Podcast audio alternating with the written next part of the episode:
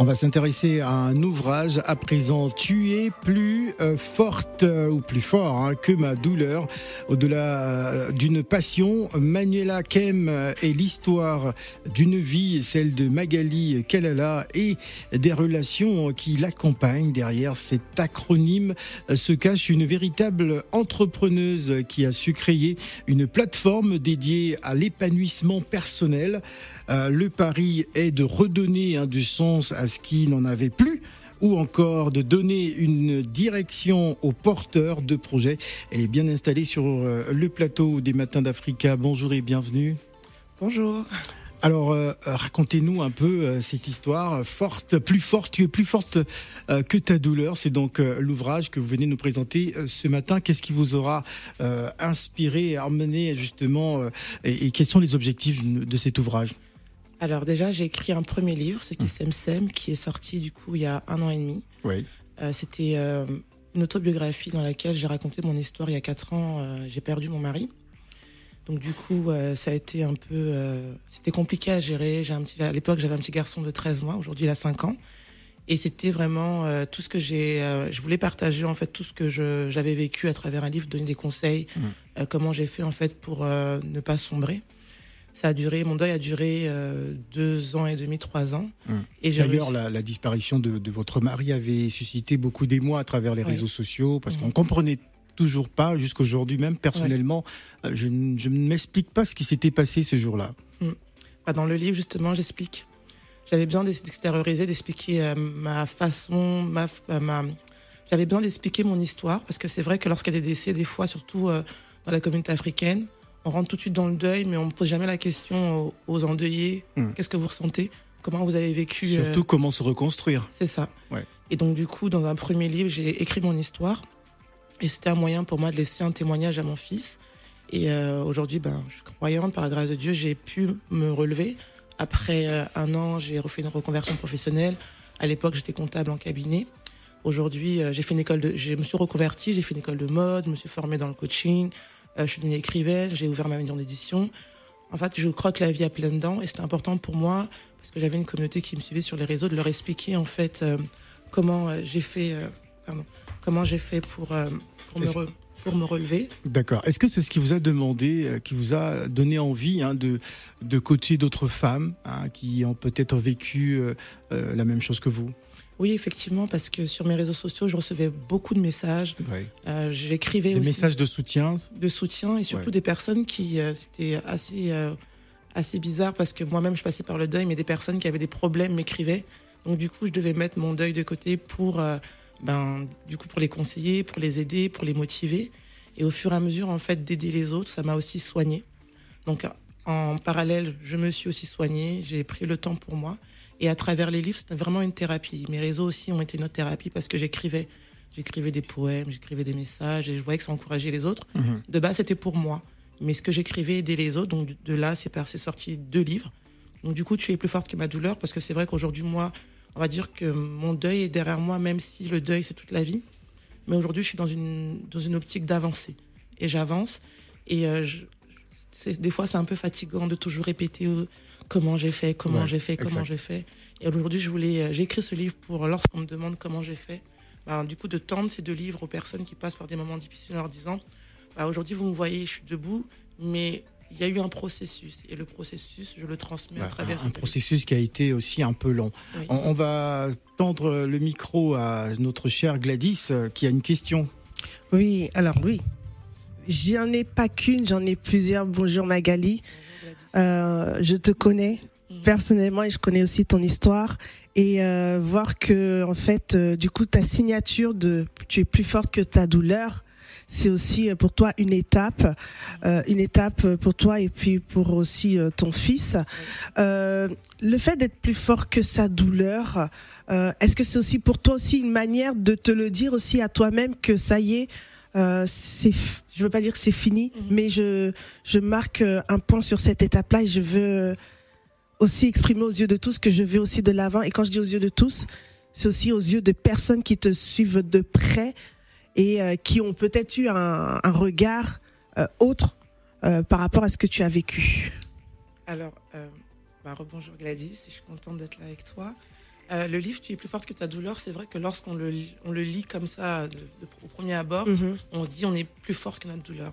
Mais en fait, dans le livre, j'explique qu'être plus fort que sa douleur, en fait, c'est extérioriser, exprimer, pleurer, faire face à sa douleur. Et euh, c'est pas un moyen de dire aux autres que, euh, au monde entier que c'est fini. C'est un moyen de dire au monde entier que euh, pour avancer, en fait, il faut faire face à ce qu'on ressent. Et c'est seulement en faisant face à ce qu'on ressent et à nos émotions et à les mhm. assumer qu'on va pouvoir avancer et de là, oui, refaire sa vie. Mais c'est pas pour dire c'est bon, c'est fini. Pour dire que je suis passé, il y a eu un processus. Alors, est-ce qu'on peut dire que euh, vous êtes appuyé sur votre histoire personnelle hein, pour devenir aujourd'hui euh, coach en développement euh, personnel, justement? Alors, j'avais déjà commencé un peu inconsciemment à l'époque, il y a déjà plus de 5-6 ans. J'étais sur les réseaux, ça fait maintenant 6 ans je suis sur les réseaux sociaux, même 7 ans. Au début, c'était vraiment... à l'époque, je le faisais avec mon mari, on donnait des petits conseils de temps en temps, mais moi, je ne voyais pas la portée. C'est-à-dire que les gens m'écrivaient, à l'époque, j'avais sur Insta, on était 8000, je pense, les gens m'écrivaient et je répondais aux messages. Damien, j'essayais, il s'appelait comme ça, j'essayais de l'introduire dans mes lives, j'essayais vraiment de, de, l'introduire dans ce coach en développement personnel. À l'époque, ça s'appelait pas comme ça. Non, c'était pas, c'était pas ça, c'était juste on partageait l'expérience. conseils, voilà. Et aujourd'hui, en fait, j'ai continué, sauf que je me suis formée et ça devient du coach en développement personnel. Et c'est vrai que bah, tout mon parcours, mon histoire, c'est vrai que c'est les gens aussi qui m'ont forcé, qui m'ont poussé à devenir ce que je suis aujourd'hui. Mm. Parce que lorsqu'on est sollicité, on se rend compte de ah il y a quelque chose en nous, il y a un dépôt, il y a quelque chose à faire. Et lorsqu'on voit qu'on conseille les autres et on voit que des vies changent et que des personnes sont vraiment impactées et motivées par ce qu'on fait, on se dit à un moment donné non, non, il y a matière et il faut se consacrer peut-être sur les dons et talents qu'on a et on se rend pas compte qu'on a et développer mm. en se formant. D'accord, c'est la vie. Elle a une question. quand il dit c'est la vie, c'est sa façon à lui de m'introduire. Quand il parle de Gladys la charmante, Gladys qui a machin, quand c'est moi, à chaque fois qu'il y a un invité, il dit c'est la vie. Oula bon, bref, euh, je dis ça, je dis rien. Elle a besoin d'un coaching. Non, j'ai pas besoin. Que j'ai pas besoin. C'est ça, c'est ce qui s'est passé, non C'est la vie et notre coach ici, donc euh, voilà. C'est pas grave. C'est comme ça. Vous avez la parole. Non, chacun a sa façon de faire son deuil. Et chacun a son regard face à son vécu. Mhm. Ce qui est dommage, c'est que la personne extérieure, je vais beaucoup plus parler de la famille, euh, ne se, ne s'interroge pas sur ce que devient la compagne, ce que deviennent les enfants. Mhm. Là, parfois, on regarde autour de, on, on, se focalise sur le décès, la personne décédée, mhm. euh, comment l'accompagner et tout, et après c'est fini. Il n'y a pas l'accompagnement de la veuve. Et c'est bien d'avoir écrit un livre. D'autres sombrent dans la dépression, d'autres c'est l'alcool, d'autres se mettent à fumer même, mhm. et certains deviennent aigris complètement perdus. Mhm. Et moi, je voulais savoir si tu as eu l'accompagnement de peut-être la famille de ton conjoint que je mhm. connais pas, je connais pas ton histoire du tout, je te découvre là à l'instant. Euh, Est-ce que tu as eu un accompagnement de ce côté-là pour écrire ce livre? Est-ce que même tu l'as fait pour les enfants? Et comment est-ce que ils ont quel âge Excuse-moi. Mon fils a 5 ans. Il a 5 ans, oui, il est encore trop petit, il peut pas comprendre. Donc, est-ce que derrière, euh, tu as eu quelque chose, tu as eu des gens, un soutien de la famille, de ton conjoint, ou ta propre famille? Parce que chez nous, je, termine en disant, chez nous, on vient voir si la veuve, elle pleure bien. Oui, c'est ça. si, elle sait pleurer. Si elle est bien éplorée. Le reste, on s'en tape. Et si elle crie et que les larmes ne coulent pas, c'est un sacrilège. Donc, vas-y. Alors, moi, j'ai vraiment eu le soutien de, ma famille, mais vraiment depuis le, premier jour. Mhm. Après, c'est vrai, on est. Euh, je sais pas dire, je sais pas si je peux dire malheureusement ou heureusement. Heureusement, des fois on est africain et des fois malheureusement on est africain parce que du coup il y a toute la, la culture et la coutume qui va avec. Euh, j'ai pas forcément gardé de lien, beaucoup de liens avec euh, la famille de mon défunt mari, mais j'ai mhm. gardé un lien avec euh, sa grande sœur, avec qui on est toujours resté proche, parce que mhm. avant la, je pense que dans les décès, ce qu'on oublie, c'est que les relations qui étaient qui étaient vraies avant restent après. C'est ça. Et celles qui n'étaient pas fragile, celles qui étaient fragiles, se brisent. Mm, et par exemple, avec la grande sœur de, de, mon défunt mari et son papa, on est resté en relation. Mm. Et pour le premier livre, euh, euh J'avais d'abord tout écrit toute seule et je lui ai fait lire, c'était important pour moi. Je lui ai demandé à la fin, est-ce que tu trouves que tu, tu, retrouves ton frère dedans mm, Elle mm. m'a dit, en te lisant, je l'entends, je, je, le revois. Et j'avais juste besoin, en fait, dans, dans le premier livre, de l'appui. Mm. Après, pour le deuxième livre, ça, c'est ma libération. Ça veut dire qu'aujourd'hui, maintenant, j'ai avancé. Euh, je lui ai dit non, elle a lu quand même à la fin. J'ai quand même écrit parce qu'on a vraiment une bonne relation.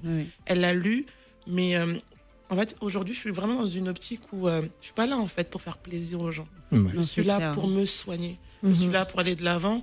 Et comme vous l'avez dit, quand il y a deuil, on laisse la veuve parce qu'on estime qu'elle va se remarier un jour. donc elle n'est pas vraiment à pleurer. Mm. Donc quand j'ai compris ça, je me suis dit au bout d'un moment, il faut que je me choisisse. Hein. Est-ce que ces deux livres, est-ce que ces deux livres ont été une forme de thérapie pour vous? Oui, oui, oui, oui, oui.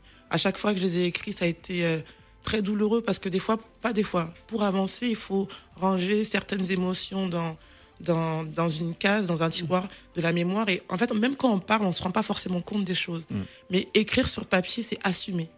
Est-ce qu'il vous est arrivé des fois euh, dans votre écriture euh, lorsque vous racontez un peu votre parcours, vous, vous, revoyez un peu ces moments, ces bons moments avec votre votre mari. Est-ce que vous, êtes arrivé de sombrer devant votre euh, crayon et votre feuille lorsque vous revivez ces moments? Je, je, je, vous pose la question parce que euh, je suis aussi dans la rédaction de, de mon livre autobiographique.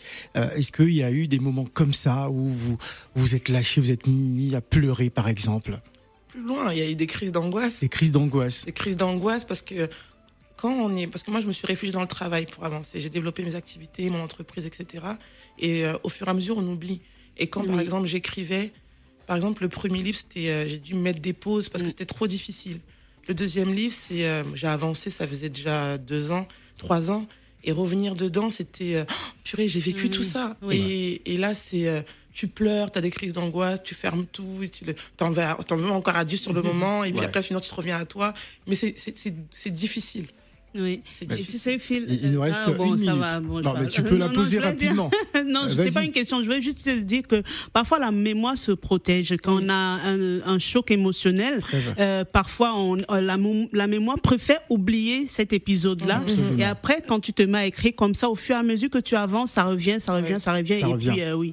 Et, ça déclenche encore pas mal de choses. Beaucoup d'émotions. Mais ça fait du bien. Oui, et ça fait du bien, ça soulage. Merci beaucoup d'être venu sur notre plateau, Magali. Magali euh, Kalala pour nous présenter Tu es plus forte euh, que ta douleur euh, qui est toujours disponible. Oui, c'est ça. Voilà, merci d'être venu. Merci. Ne bougez surtout pas, la suite des Matins d'Africa, ce sera pour tout à l'heure. Merci.